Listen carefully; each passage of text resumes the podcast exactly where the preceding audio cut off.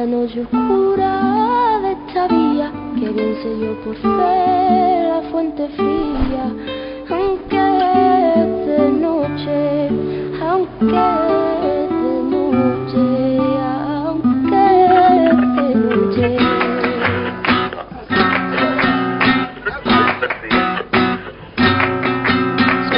no lo sé, pues no lo tiene. Más sé que todo origen de ella viene. De noche. Sé que no puede haber cosa tan bella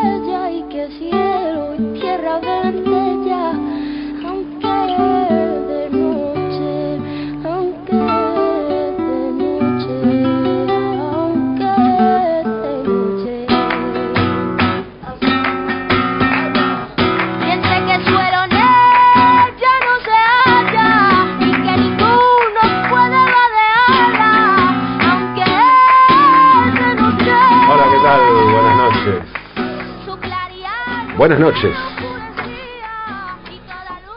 Cualquier persona que haya visitado París y haya ido al Museo del Louvre se habrá quedado sorprendida al ver la Mona Lisa o Gioconda. Y en la mayoría de los casos la respuesta es tanto lío por esto.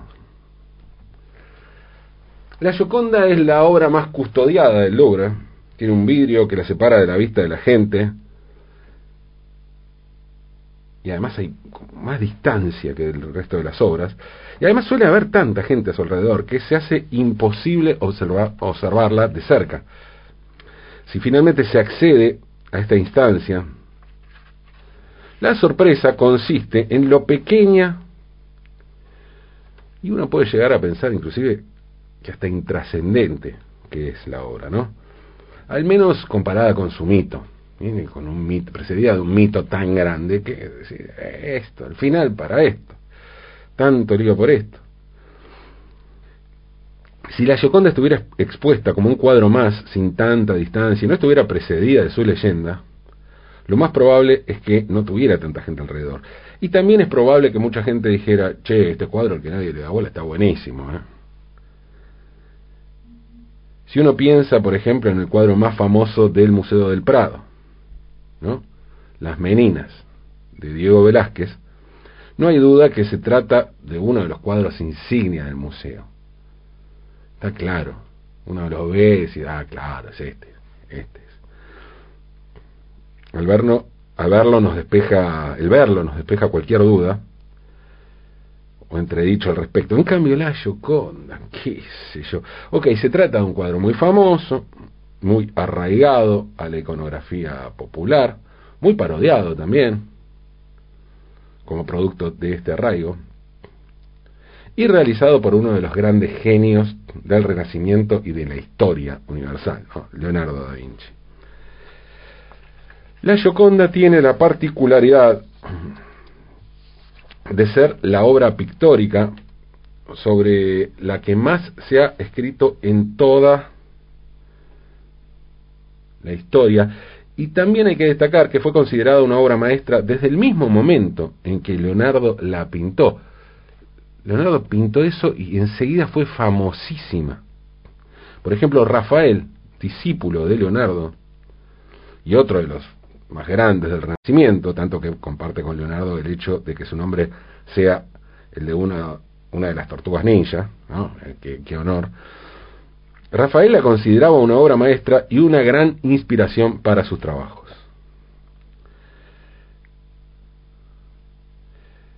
Leonardo di Ser Piero da Vinci nació en Vinci, justamente, por eso es Leonardo da Vinci, como Nicola de Bari, nació en Bari, y así sucesivamente. Leonardo nació en Vinci, un, un pequeño pueblo en Toscana, en la provincia de Florencia o Firenze, el 15 de abril de 1492. Fue pintor, anatomista, mira qué currículum, ¿eh? Así comparte el perfil en LinkedIn. Bueno, pintor, anatomista, arquitecto, paleontólogo, artista, botánico, científico, escritor, escultor, filósofo, ingeniero, inventor, músico, poeta y urbanista. Ah, como que algún laburo va a pegar.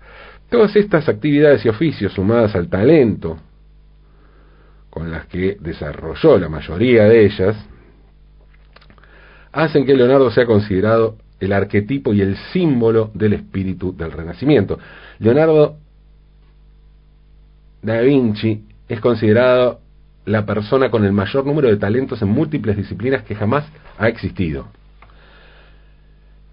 Como ingeniero e inventor, Leonardo desarrolló ideas muy adelantadas a su tiempo, tales como el helicóptero, el carro de combate, el submarino, el automóvil, el carro de combate sería algo así como un tanque de guerra, y muy pocos de, sus de sus proyectos llegaron a construirse, entre ellos la máquina para medir el límite elástico de un cable, puesto que la mayoría no eran considerables, eh, no, no, se podían hacer durante esa época. Claro, el tipo flasheaba auto, pero después no se podía hacer el auto. Como que la vio, la vio, vio que venía por ahí, pero bueno, no pudo desarrollar muchos de sus inventos. Como científico, Leonardo hizo progresar mucho el conocimiento en la anatomía, la ingeniería civil, la óptica y la hidrodinámica. Leonardo además está considerado uno de los grandes pintores de todos los tiempos, es allí donde brilla, donde logró el reconocimiento tanto académico como popular a lo largo de los siglos. A Leonardo se lo asocia con la pintura básicamente por sus tres obras más conocidas, la pintura La Gioconda, de la que hablé, y La Última Cena, su otra gran obra también muy parodiada, muy citada, y el dibujo del hombre de Vitruvio, un dibujo, que un dibujo y estudio anatómico, ¿no? Que sintetiza la divina proporción que caracteriza el Renacimiento. Hasta hay un Homero Simpson con esto, ¿no? Jugando con estos brazos y piernas extendidas que, que dibujó Leonardo da Vinci. Sin embargo, la obra pictórica de Leonardo es muy pequeña. A nuestros días han llegado apenas unas 20 obras, que es más o menos lo que hizo, es que se destruyó mucho. Y eso se debe principalmente a sus reiterados y a veces desastrosos experimentos con nuevas técnicas y su inconstancia crónica. Bueno, el tipo iba haciendo de todo, entonces bueno, es que pintaba mucho. Se destacó, quedó en la historia como pintor, pero bueno, hizo un montón de cosas. Este reducido número de creaciones, junto con sus cuadernos con dibujos, diagramas científicos y reflexiones sobre la, la naturaleza y la naturaleza de la pintura, constituyen un legado, bueno, para la humanidad, no para las sucesivas generaciones de artistas y de gente que, quiere eh, disfrutar con la obra de Leonardo da Vinci. Tras pasar su infancia en su ciudad natal, Leonardo estudió con el pintor florentino Andrea de Verrocchio. Sus primeros trabajos de importancia fueron creados en Milán al servicio del duque Ludovico Sforza, perdón, Sforza. Trabajó a continuación, estuvo en Roma, en Bolonia, en Venecia y pasó sus últimos años en Francia por invitación del rey Francisco I. Murió en Amboise, en Francia, el 2 de mayo de 1519. Entre las muchas ocupaciones de Leonardo hay una que no mencioné, que es la cocina.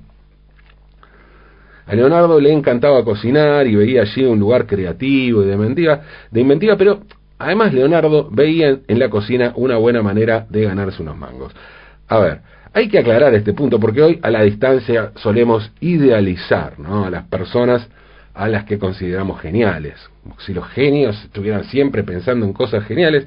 Y sí, Leonardo da Vinci era un genio, sin duda, pero era también un tipo que se las iba rebuscando como podía. También en eso radicaba su genialidad, seguramente, y que sus múltiples oficios le permitían tener mayores posibilidades de sobrevivir y de ganar un mango. Pero el tipo se le iba inventando, ¿no?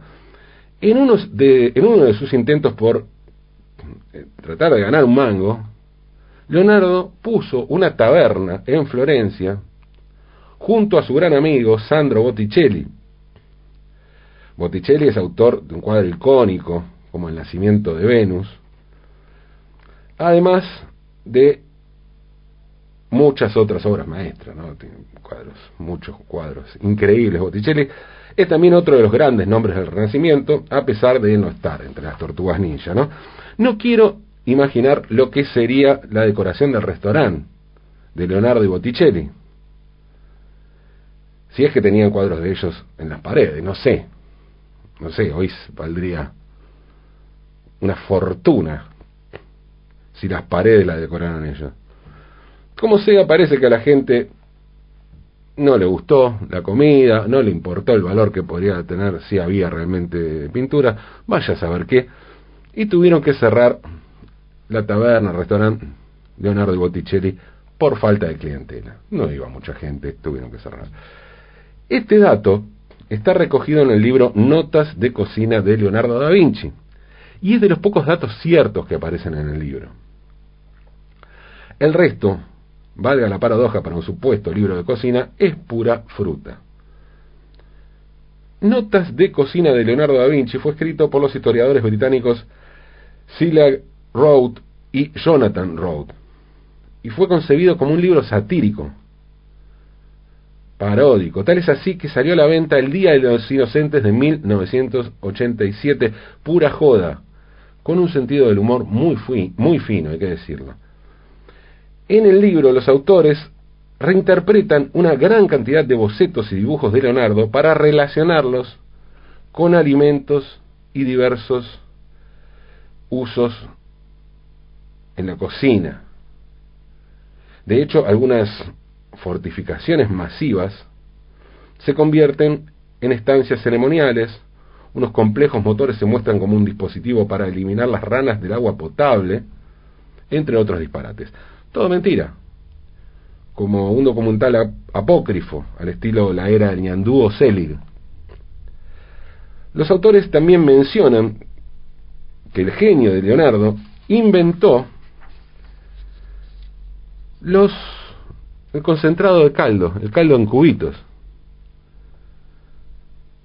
Y otro ejemplo del humor de estos historiadores es atribuir a Leonardo da Vinci la invención del sándwich. Según el libro, esto habría escrito Leonardo. Dice así el texto. El pan y la carne uno. Me he puesto a pensar en tomar un trozo de pan y colocarlo entre dos pedazos de carne. Mas, ¿cómo deberé llamar a este plato? El pan y la carne dos. ¿Y si dispusiera la carne entre dos trozos de pan? El pan y la carne tres. La rebanada de carrillo de buey deberá ir entre sendos pedazos de pan y no al revés.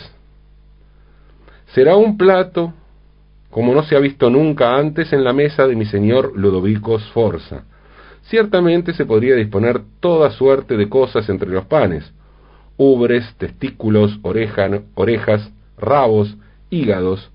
Los comensales no podrán observar el contenido al entrarle con sus cuchillos, lo llamaré por esa razón pan con sorpresa. Los autores toman además un dato cierto, porque Leonardo efectivamente trabajó para Ludovico Sforza, perdón. pero dicen que se encargó, dicen en el libro, que se encargó durante 30 años de organizar los banquetes. Y hay momentos desopilantes como las moscas o las ratas que terminan devorándolo todo en banquetes absolutamente fallidos. El libro dice que las notas allí publicadas fueron sacadas, sacadas de un supuesto Codex Romanov, que supuestamente eh, habría escrito Leonardo y cuyo manuscrito original se encontraría en el Museo Hermitage en Moscú. Un dato falso, por supuesto.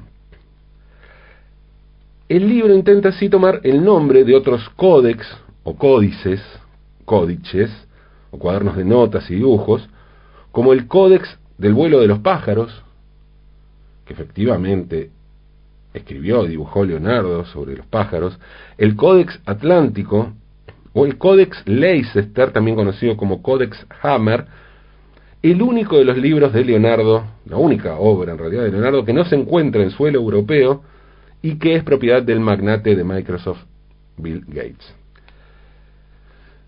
En 1999, el libro satírico de las, de las notas de cocina de Leonardo da Vinci se editó en España en castellano, con una pequeña trampa o broma agregada. En la portada no figuraban los nombres de los autores británicos, como dando por sentado que ese libro efectivamente había sido escrito por Leonardo. Doce años después de editado el libro en España, José Carlos Capel, quien estuvo a cargo de la edición española, contó que todo fue, una broma y reveló algunos detalles que los autores del libro introdujeron a modo de trampa y que él tuvo que retirar para la edición española. Dice Capel, cuenta lo siguiente. Quitamos dos ingredientes, como las alubias y el maíz, productos americanos que a principio del siglo XVI eran desconocidos en Europa.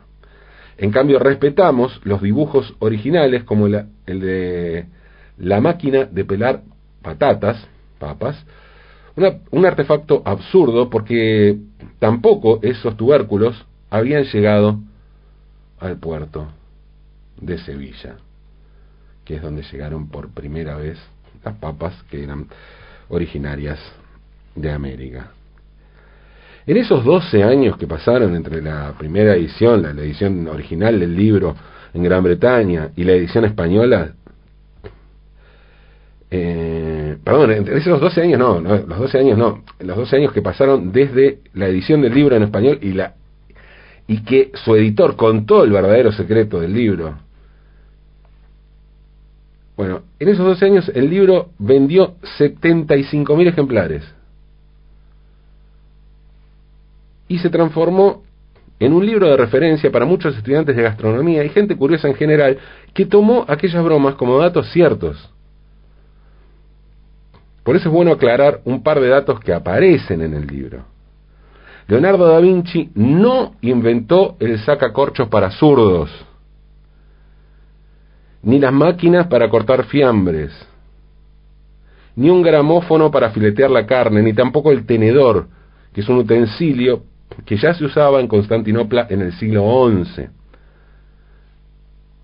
Ninguna de esas cosas que se le atribuyen por culpa de esta obra fue inventada por Leonardo da Vinci. Tampoco es cierto el invento de la cortadora gigante de berros que por accidente mató a 16 empleados durante la demostración y que terminó siendo utilizada como arma de guerra.